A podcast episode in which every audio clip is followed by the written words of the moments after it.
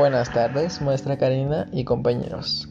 Esta tarde hablaremos de los tipos de emisión de deuda tanto de las, empresas privadas y empresas públicas. Para comenzar hablaremos un poco de lo que es la emisión de deuda y sé que es una de las formas de financiación que consiste en la emisión de títulos financieros que prometen un pago a futuro a cambio de un precio. Es decir, consiste en pedir dinero prestado mediante la emisión de títulos financieros en forma de deuda.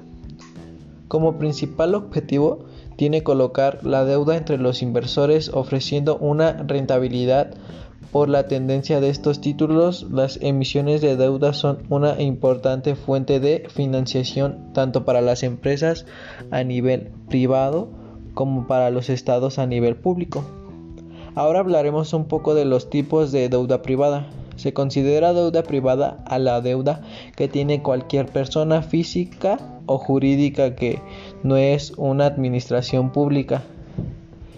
Es decir, la deuda privada es aquella deuda que genera cuando una persona pide un préstamo o un crédito, cuando una persona emite bonos, pagarés, etcétera. Todo eso es una deuda privada. Este tipo de interés están emisiones dependerá de la confianza que tengan los mercados en que en que esta empresa o entidad financiera va a devolver el dinero.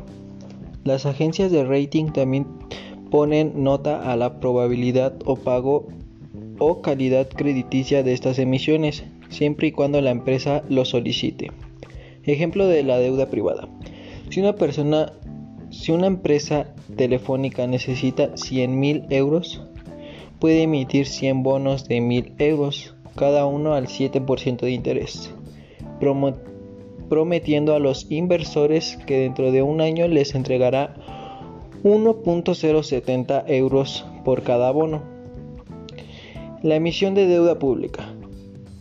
La emisión de deuda es básicamente un proceso en el que una empresa emite un título financiero en los que promete a quien lo adquiera realizar un pago a futuro ofreciendo una rentabilidad por tener esos títulos.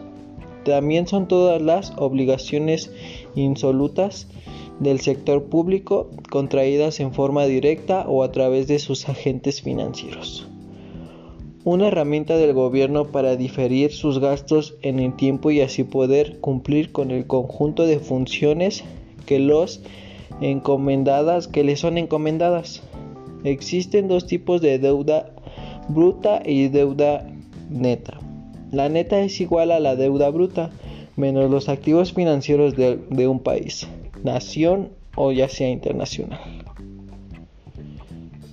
Existen diferentes tipos de deuda pública que se clasifican en por su origen, ya sea interna o externa, por su periodo de contratación, por la fuente de financiamiento y por moneda de contratación y por última por país.